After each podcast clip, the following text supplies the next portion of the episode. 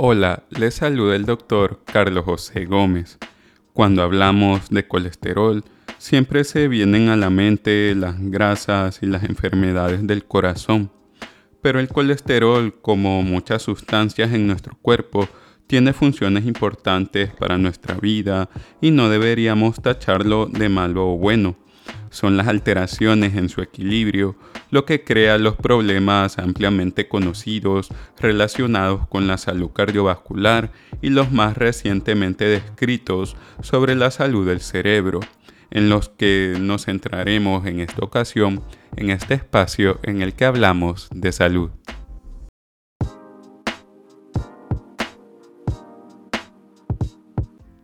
En esta ocasión me gustaría empezar explicando un poco qué es el colesterol y la importancia que tiene dentro de nuestro cuerpo y por lo cual no debe ser una sustancia que se haya que malignizar.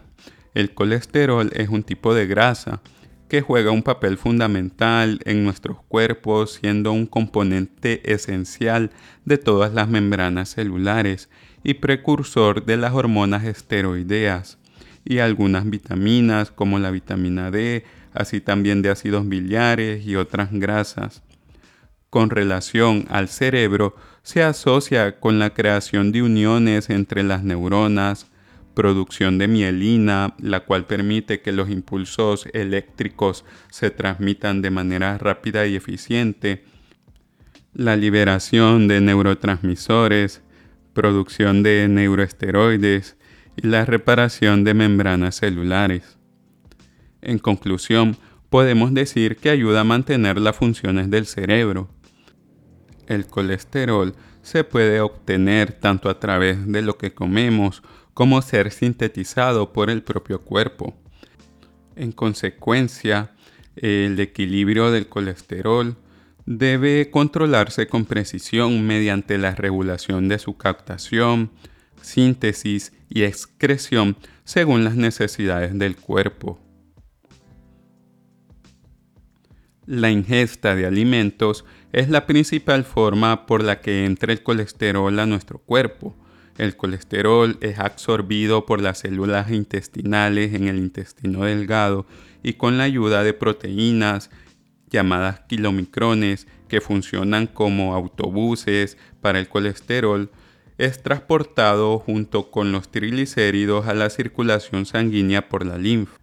Así, estos autobuses van dejando colesterol y triglicéridos a los músculos y otros tejidos que los necesitan. Y el colesterol, digamos que se queda dormido en el trayecto, llega hasta el hígado. En el hígado el colesterol puede convertirse en ácidos biliares usados para la digestión de alimentos y excretado en las heces o puede montarse en otro autobús que cuando va lleno se le conoce como lipoproteínas de muy baja densidad o BLDL, el cual cuando recorre el cuerpo va quedando vacío transformándose en lipoproteínas de baja densidad o LDL, proteínas que se encargan de distribuir el colesterol en el cuerpo para cubrir las necesidades de los tejidos. Así, por medio de lo que comemos, obtenemos una parte del colesterol que necesitamos. Otra parte se obtiene mediante la síntesis de colesterol por el propio cuerpo. El colesterol se forma a partir de procesos complicados dentro de las células por reacciones bioquímicas llevadas a cabo por enzimas que requieren un gasto de energía y algunos procesos todavía desconocidos. Este aporte de colesterol es fundamental para las células del sistema nervioso, incapaces de utilizar el colesterol absorbido en la dieta, al ser un sistema separado de la circulación general de la sangre por la barrera hematoencefálica, por lo que el cerebro produce y metaboliza su propio colesterol, siendo la producción más abundante en torno al nacimiento y la adolescencia, periodos de desarrollo cerebral, y disminuyendo cuando llegamos a la edad adulta. mientras en la periferia el sitio principal de producción de colesterol está representado por el hígado y las células intestinales. A pesar de las importantes funciones del colesterol, los niveles altos pueden ser tóxicos para las células, por lo que mantener su cantidad balanceada es fundamental. Para prevenir la acumulación tóxica de colesterol, una parte se elimina por las heces y otra parte se almacena en forma de grasa, que puede estar disponible para volver a la sangre y diferentes tejidos del cuerpo según sea necesario. Esta conversión del colesterol en sus formas de transporte, almacenamiento y eliminación requiere también procesos complejos regulados genéticamente. Parte del proceso de regulación es el transporte inverso del colesterol, llevado a cabo por unos autobuses llamados lipoproteínas de alta densidad o HDL. Este transporte representa un mecanismo clave destinado a mantener el equilibrio del colesterol, llevando colesterol de los tejidos que no lo ocupan a tejidos que forman hormonas esteroideas como las glándulas suprarrenales o al hígado donde puede volver a subirse en otro autobús LDL o usarse para formar ácidos biliares y últimamente excretarse en las heces. De esto que se tache al HDL de bueno al captar colesterol de los tejidos periféricos y facilitar su utilización o eliminación, y al LDL de malo al llevar el colesterol a todo el cuerpo. Pero veamos que solo son proteínas que están haciendo su trabajo. En el cerebro, el equilibrio del colesterol está estrictamente controlado por su conversión en otras sustancias, en general conocidas como oxiesteroles, que pueden ser liberadas en la circulación para ser excretadas a través de los ácidos biliares. Parte del problema es que otros tejidos del cuerpo también pueden fabricar oxiesteroles, capaces de atravesar la barrera hematoencefálica y llegar al cerebro. Los oxiesteroles son un producto de la oxidación del colesterol, parte de esos que buscan combatir los antioxidantes, asociado con procesos proinflamatorios, por lo cual su acumulación puede ser dañina.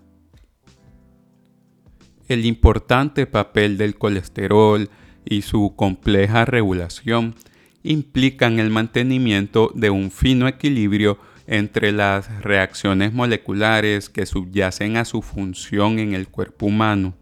Así, los niveles altos de colesterol desde hace tiempo se consideran un factor de riesgo importante para las enfermedades cardiovasculares, principalmente al dañar las células de los vasos sanguíneos, volviéndolas rígidas y propensas a los coágulos, pero además también puede causar lesiones directas en el corazón. En esta ocasión no quiero hablar de las consecuencias del colesterol sobre la salud cardiovascular, sino sobre sus efectos sobre la salud del cerebro, de los que ha surgido evidencia reciente y que suma a la lista de por qué no debemos descuidarnos del colesterol. Aunque el colesterol que circula en la sangre por todo el cuerpo está separado de lo que ocurre en el cerebro por la barrera hematoencefálica, parece ser que las alteraciones en la eliminación y altas cantidades de colesterol alteran la relación entre los diferentes compartimientos. Cada vez más evidencia destaca el papel causal de los altos niveles de colesterol en sangre de algunos trastornos neurodegenerativos. De hecho, los altos niveles de colesterol por una dieta alta en grasas se ha asociado con la enfermedad de Alzheimer, la forma más común de demencia.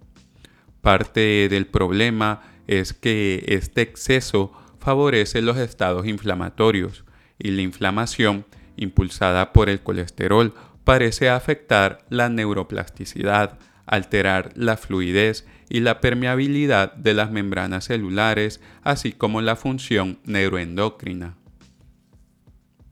Así, la desregulación del equilibrio del colesterol en el cerebro puede afectar la actividad neuronal y la comunicación entre neuronas. También ha surgido evidencia de que el colesterol puede afectar directamente la función de la memoria al influir en la síntesis de neuroesteroides. Además, se le ha relacionado con la producción de betamiloide, un tipo de proteína cuya acumulación se relaciona con la enfermedad de Alzheimer. El proceso inflamatorio desencadenado por el colesterol culmina en la degeneración de los vasos sanguíneos del cerebro y la alteración de la membrana hematoencefálica. En conjunto, estos efectos perjudiciales provocan cambios estructurales y funcionales en todo el sistema nervioso. La demencia es un síndrome clínico caracterizado por el deterioro de funciones cognitivas como la memoria, el lenguaje, entre otras, con pérdida de la capacidad funcional. En la práctica, imaginémonos que se nos olvidan ciertas cosas, que no reconocemos el lugar donde estamos, ni las personas que están con nosotros, que nos queremos expresar, pero hay algo que lo impide y creemos que los demás no nos entienden cuando somos nosotros los que no podemos articular palabras o acceder a recuerdos para crear un discurso entendible. Todo esto por algún tipo de daño en nuestro cerebro que dificulta su funcionamiento. Estas son las consecuencias de la demencia y la enfermedad de Alzheimer. Todo esto no es necesario que se presente ni todo junto, ni de un día para otro. Los daños pueden ser pequeños, con consecuencias despreciables al inicio, y existe un amplio espectro con discapacidad variable, muchas veces tachada de vejez y desatendida. La demencia es una enfermedad que estadísticamente cada vez va a mayor y se espera que los impactos para la población en general sean peores en los próximos años. Un estudio reciente que incluyó a 1.8 millones de personas del Reino Unido, donde algunas recibieron un seguimiento durante 23 años, concluyó que el colesterol LDL medido en la mediana edad antes de los 65 años, se asocia modestamente con el riesgo de padecer demencia más de 10 años después y recomienda que el colesterol LDL debe agregarse a la lista de factores de riesgo modificables para la demencia. Según este estudio, los niveles de colesterol deberían tomarse como otro parámetro importante a la hora de prevenir la demencia en el futuro. La asociación entre el colesterol total y el riesgo de demencia parece variar con la edad. Así, la mediana edad podría ser el mejor momento para reducir los niveles de colesterol LDL, a fin de reducir el riesgo de demencia en el futuro la importancia de la edad en el momento de la medición de colesterol parece ser importante. No es lo mismo, por ejemplo, la obesidad en la mediana edad, que es considerada un factor de riesgo de demencia al llegar la tercera edad, presumiblemente en gran parte al causar daño cardiovascular con el tiempo, que la pérdida de peso en la tercera edad, que se asocia también con demencia, que podría deberse a los mecanismos propios de la demencia que afecta directamente a las regiones del cerebro que regulan el peso corporal. Así, la medición del colesterol parece tener un comportamiento parecido, donde los altos niveles de colesterol en la mediana edad son más peligrosos para desarrollar demencia posteriormente que tener el colesterol alto ya entrados en la tercera edad. Además, niveles de colesterol decrecientes se han observado en pacientes que eventualmente desarrollan Alzheimer, por lo que se contemplan otros factores subyacentes que desencadenan este tipo de problemas, pero que por el momento de forma práctica medimos con la relación entre los niveles del colesterol y el declive de las funciones cognitivas. Esta información, más que decirnos que el exceso de colesterol cuando somos jóvenes nos puede dar demencia al 100% después, nos quiere decir que dentro de todos los factores que pueden causar demencia, entre ellos la hipertensión arterial, la obesidad, la falta de ejercicio, factores genéticos, se suma el colesterol, por lo cual no lo podemos descuidar. Si fuera nuestro caso el hecho de tener colesterol, debemos cuidarnos para evitar que una de sus complicaciones sea el desarrollo de la demencia. Otro factor de salud con el que se ha relacionado los niveles de colesterol es con la depresión, la cual es un trastorno psiquiátrico común que se considera una causa importante de discapacidad al alterar las capacidades para desarrollarse plenamente en quien la padece. El papel del equilibrio del colesterol en la depresión no está claro, debido a que se han informado resultados discordantes que muestran una correlación de la depresión con los niveles de colesterol altos y bajos. Se ha planteado la hipótesis de un posible vínculo entre el comportamiento depresivo y los niveles de colesterol, ya que se ha relacionado con la alteración de neurotransmisores en el cerebro. Así también el aumento del colesterol que promueve un estado proinflamatorio. También se ha relacionado con la depresión al relacionarse los problemas proinflamatorios que aumentan los niveles de productos inflamatorios en nuestro cuerpo con algunos tipos específicos de depresión. La creciente evidencia destaca el papel negativo de los daños causados por el colesterol a la barrera hematoencefálica. Una barrera disfuncional puede promover la infiltración de colesterol en el cerebro, provocando la acumulación de colesterol en las neuronas y otras alteraciones metabólicas. Estos cambios, a su vez, pueden interferir con la regulación del estado de ánimo, promoviendo así la instauración de la depresión. Hay estudios que muestran una relación entre las concentraciones de colesterol y la conducta suicida durante episodios de psicosis aunque se requieren más estudios para definir las relaciones exactas entre los niveles de colesterol y las alteraciones en el estado de ánimo. Siempre se ha buscado una explicación bioquímica de la depresión que facilite su comprensión y tratamiento. Sin embargo, es posible que no haya una sola explicación para esto, pero los niveles de colesterol pueden ser un parámetro a tener en cuenta en el futuro. En resumen, con respecto a los niveles de colesterol, su desequilibrio se ha asociado principalmente con la demencia y con la depresión, pero hemos visto que el colesterol tiene funciones bastante importantes a nivel cerebral, por lo que cuidar y mantener su equilibrio es fundamental.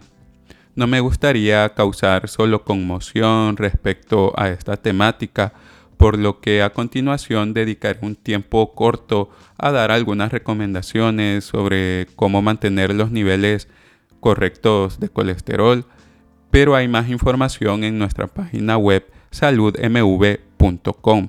Ahí pueden tener más detalles sobre cuándo realizarse un examen de colesterol, a qué edad empezar a realizar esta prueba y cada cuánto tiempo, cuáles son los niveles de colesterol adecuados y algo otros detalles más específicos para entender la dislipidemia, que es este desequilibrio en los niveles de grasas en sangre. Afortunadamente, las formas en las que prevenimos llegar a tener altos niveles de colesterol parecen ser las mismas que nos ayudan a tener corazones y cerebros sanos, buenos niveles de azúcar en sangre, un sueño saludable y una buena salud en general. Los cambios en el estilo de vida que pueden afectar favorablemente los niveles de colesterol son una dieta rica en productos de origen vegetal, dormir bien y hacer ejercicio con regularidad, así como evitar el humo del tabaco y las bebidas alcohólicas. Respecto a la dieta, se hace énfasis en una dieta rica en fibra, presente en frutas, verduras, nueces y granos integrales, y al uso de aceites monoinsaturados como el aceite de oliva y el aceite de aguacate, así como productos lácteos bajos en grasa si se consumen lácteos y comer aves y pescado en lugar de carnes rojas. Los cambios en los niveles de grasa en sangre en respuesta a la dieta ocurren rápidamente y en dos semanas se observan el 80% del efecto máximo sin más cambios después de las cuatro semanas. Este parámetro nos puede ayudar a discernir si los cambios que hemos hecho en nuestra dieta a las cuatro semanas son lo suficientes para nivelar el colesterol o si necesitamos hacer algún cambio más agresivo o realizar otras acciones que nos ayuden a controlar nuestro nivel de colesterol. En cuanto al ejercicio, hay pruebas contundentes que sugieren que la actividad física es un factor importante de estilo de vida modificable para prevenir la dislipidemia y los altos niveles de colesterol. La práctica de actividad física regular tiene una contribución significativa para mantener niveles de grasas favorables, especialmente en personas jóvenes y de mediana edad. Para las personas con un exceso de peso, el ejercicio es fundamental. La recomendación general es realizar al menos 30 minutos de actividad física 5 días a la semana o 150 minutos repartido en los días de la semana. Recordemos que lo importante es aumentar la frecuencia de nuestros latidos y mantenerlos acelerados un tiempo. Un programa estructurado de ejercicio aeróbico que utiliza los músculos grandes, por ejemplo el correr, caminar, andar en bici o nadar, mejora en gran parte la, la reducción del peso en las personas que lo necesitan. Puede que en el futuro cambien las recomendaciones de cómo abordar eh, el desequilibrio del colesterol y de con qué enfermedades puede estar relacionada. Pero mientras tanto, mantener un estilo de vida saludable parece ser la mejor opción para evitar que el colesterol también dañe nuestro cerebro. Si te ha gustado esta información, síguenos, así no te perderás de nuestras publicaciones. Si quieres información más detallada sobre qué es la dislipidemia, cómo prevenirla, cuándo medir tu colesterol, eh, algunos medicamentos que pueden alterar el colesterol, visita nuestro artículo completo en saludmv.com o haznos llegar algún mensaje si quieres que pongamos esa información en forma de audio para que sea accesible para todos. Estamos felices de poder contribuir a que la información en salud sea de libre acceso en Internet.